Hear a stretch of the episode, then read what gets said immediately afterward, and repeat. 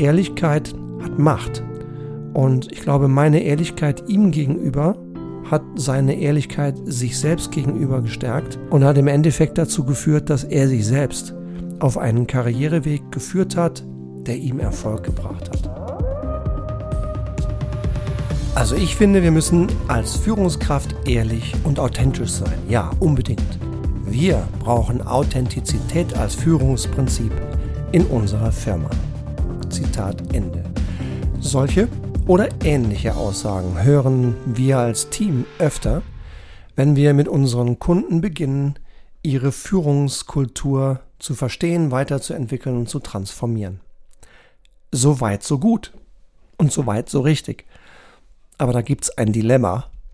Ein halb lustiger, halb ernsthafter Satz. Zitat. Jeder will Ehrlichkeit, doch keiner verkraftet die Wahrheit. Zitat Ende. Ja, und weil das so ein interessanter, knackiger Satz ist, der mir öfter begegnet, vielleicht dir auch, habe ich den Titel des heutigen Podcasts genauso gewählt. Ehrlich oder weichgespült. Welche Rolle spielt Ehrlichkeit als Führungsfaktor? Und damit heiße ich dich, liebe Leitwölfin und dich, lieber Leitwolf, ganz, ganz herzlich willkommen zum heutigen Leitwolf Podcast.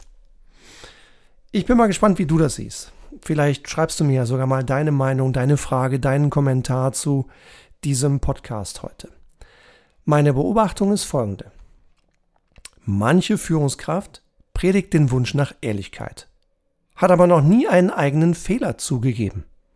Gerade heute Morgen habe ich in einem spannenden Einzelcoaching mit einem fantastischen CEO darüber gesprochen, dass er seit fast sechs Jahren mit einem Aufsichtsrat arbeitet, der morgens A entscheidet und am selben Abend B behauptet. Also das genaue Gegenteil.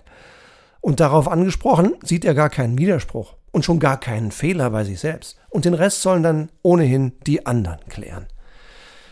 Das ist für mich das genaue Gegenteil von Ehrlichkeit. Aber dieses Verhalten kommt vor. Vielleicht öfter, als wir glauben. Aber wie gehen wir dann mit der Ehrlichkeit um? Wie gehst du mit Ehrlichkeit um? Ich gebe dir jetzt nicht die eine Empfehlung, die für immer gilt. Ich gebe dir einfach nur meine persönliche Sicht, meine, meine Sichtweise, mit der ich eigentlich immer gut gefahren bin. Weichgespült und Fähnlein nach dem Wind drehen verliert jeglichen Respekt. Wenn eine Führungskraft das mit mir macht, dann verliert sie meinen Respekt. Und eine Führungskraft, die ich nicht respektiere, hat auf mich keine Wirkung. Und das wollen wir alle nicht. Wir wollen ja nicht nicht wirken, wir wollen wirken. Und deswegen glaube ich, richtig ist konstruktive Ehrlichkeit. Denn nur sie bringt nachhaltigen Erfolg. Und dabei betone ich auch das Wort konstruktiv, nicht destruktiv. Ja, ich, ich will nicht und ich muss nicht destruktiv ehrlich sein. Wenn ich ehrlich bin, muss ich nicht jemand anders verletzen oder fertig machen, sondern das genaue Gegenteil. Ich will mit allem, was ich tue, die Sache stärken und den Menschen stärken, also konstruktiv sein. Und konstruktive Ehrlichkeit ist die Haltung, die ich für die richtige halte. Hier drei Tipps für dich. Brutal ehrliche Selbstreflexion. Ich glaube, ich mache das als Mensch, als Vater von zwei Söhnen und als Führungskraft meistens recht gut. Mal gucken, was mein Team dazu sagt, was Marcel dazu sagt oder Gerlinde oder äh, die anderen Kooperationspartner oder Tanja, meine Frau, die auch mit mir zusammenarbeitet. Mal gucken, wie die das wahrnehmen, wenn die diesen Podcast hören. Aber ich glaube, ich mache das meistens recht gut.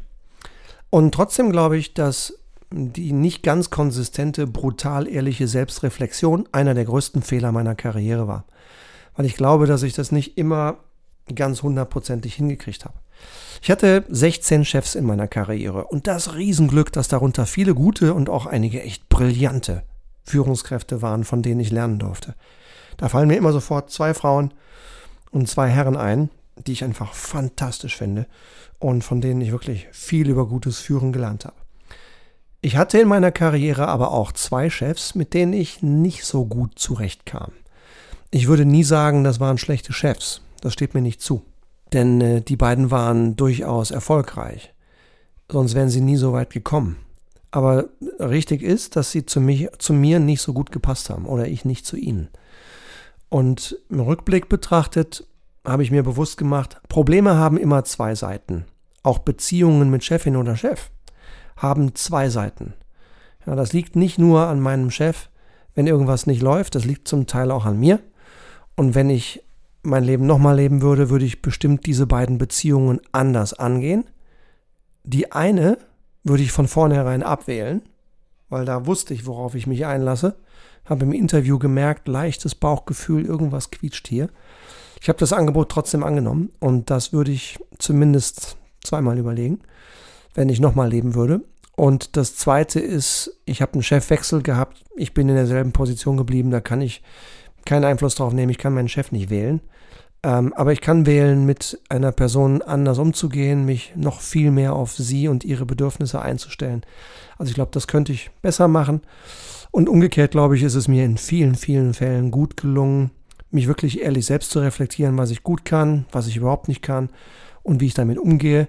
Und deswegen Tipp Nummer eins zu diesem Leitwolf-Podcast heute und zum Thema von heute. Brutal ehrliche Selbstreflexion. Immer. Mach du es mit dir und lebe du es für deine Menschen in deiner Firma vor. Zweiter Punkt. Ehrlichkeit hat Macht. Ehrlich zu sein führt dazu, dass du ernst genommen wirst. Ernst genommen werden ist die Voraussetzung dafür, dass du wirken kannst. Ehrlichkeit ist auch die Basis für Vertrauen. Und das Vertrauen anderer in dich ist deine wichtigste Währung als Führungskraft. Und diese Ehrlichkeit und diese konstruktive Ehrlichkeit halte ich einfach für wichtig. Sie hat Wirkung. Sie erlaubt dir das Richtige zu tun. Ich gebe dir ein Beispiel. Relativ jung in meiner Karriere hatte ich mal einen Direktor, der in meinem Team gearbeitet hat, der von sich selber sagte, dass er nicht wirklich gerne entscheiden wollte und nicht wirklich gut darin war, selbstsicher Entscheidungen zu treffen, die gravierende Auswirkungen haben. Trotzdem kam dieser Direktor Tag, eines Tages mit dem Wunsch auf mich zu, Geschäftsführer werden zu wollen. Also aus seinem Bereich heraus in eine Gesamtverantwortung zu gehen, eine ganze Firma führen zu wollen über alle Bereiche hinweg. Und das habe ich mir angehört und sehr, sehr ernst genommen, weil ich habe das Gefühl gehabt, das ist zumindest eine ernst gemeinte Exploration. Mal gucken, was der Stefan dazu sagt. Und meine Fragen an ihn waren folgende. Sag mal, lieber Direktor, du hast ja eine, eine tolle Karriere, du entwickelst dich sehr gut weiter in deinem Bereich. Du hast eine große Reputation für das, was du jetzt tust, innerhalb der Funktion, in der du wirklich klasse bist. Du selbst hast in deine letzte Beurteilung deiner eigenen Leistung ja reingeschrieben als Schwäche bzw. Entwicklungspotenzial, dass du nicht gerne gravierende Entscheidungen triffst. Ist das richtig? Und da sagt er, ja, das ist schon richtig. Und dann habe ich gefragt, du möchtest aber jetzt von mir hören, wie gut und sinnvoll das wäre, Gesamtgeschäftsführer zu werden, ja? Ja. Dann sag mal, was glaubst du denn, ist eine der wichtigsten Aufgaben, die ein Geschäftsführer hat? Genau. Eine der wichtigsten Aufgaben eines Geschäftsführers, der eine Business Unit, der ein Land, der eine ganze Firma führt, ist es, gravierende Entscheidungen zu treffen. Bist du dir wirklich sicher, dass du wirklich Geschäftsführer für eine Firma und eine Business Unit werden willst? Und diese Frage brachte ihn zum Nachdenken. Und er hat wirklich für sich erkannt, das eine ist, ein vielleicht lukratives Gehaltspaket zu bekommen, eine nach außen groß aussehende Verantwortung zu bekommen. Aber das andere ist, in so einer Verantwortung auch erfolgreich zu bestehen und Spaß zu haben. Ja, unser Job muss Spaß machen. Wir verbringen so viel Zeit, so viel wache Lebenszeit mit der Arbeit. Da müssen wir eine Aufgabe haben, die uns auch ausfüllt und die uns Freude macht. Und er kam dann eigentlich ziemlich entspannt für sich selbst zu dem Schluss, nee, also eigentlich will ich das gar nicht. Eigentlich will ich gar nicht außerhalb meiner Funktion, die ich so liebe und die ich so schätze, über Dinge entscheiden, die in Bereichen liegen, in denen ich fachlich nur wenig verstehe, die aber möglicherweise über gravierende Konsequenzen Entscheidungen treffen. Ähm, und eigentlich möchte ich das doch nicht. Ja? Durch, durch diese Ehrlichkeit in meiner Frage, glaube ich, habe ich diesem jungen Mann geholfen, etwas zu erkennen und auch für sich eine Entscheidung zu treffen, mit der er gut leben konnte. Er ist auch anderthalb Jahre später schon wieder befördert worden, und zwar innerhalb der Funktion, in eine globale Aufgabe und machte auf mich in den Jahren danach den Eindruck, dass er glücklich und zufrieden ist. Also Ehrlichkeit hat Macht. Und ich glaube, meine Ehrlichkeit ihm gegenüber hat seine Ehrlichkeit sich selbst gegenüber gestärkt und hat Macht. Und hat im Endeffekt dazu geführt, dass er sich selbst auf einen Karriereweg geführt hat, der ihm Erfolg gebracht hat und der ihm Spaß gebracht hat. Also Punkt Nummer eins, Ehrlichkeit hat Macht.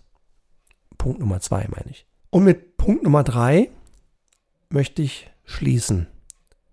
Der dritte Punkt heißt, mit Ehrlichkeit verlierst du niemals dein Gesicht. Vielleicht verlierst du mit Ehrlichkeit kurzfristig an Ergebnis. Vielleicht erlebst du, ver verlierst du kurzfristig was an Status. Vielleicht gibt es irgendwelche Leute in deiner Umgebung, die glauben, einen Fehler zuzugestehen sei Schwäche. Ich sehe das völlig anders.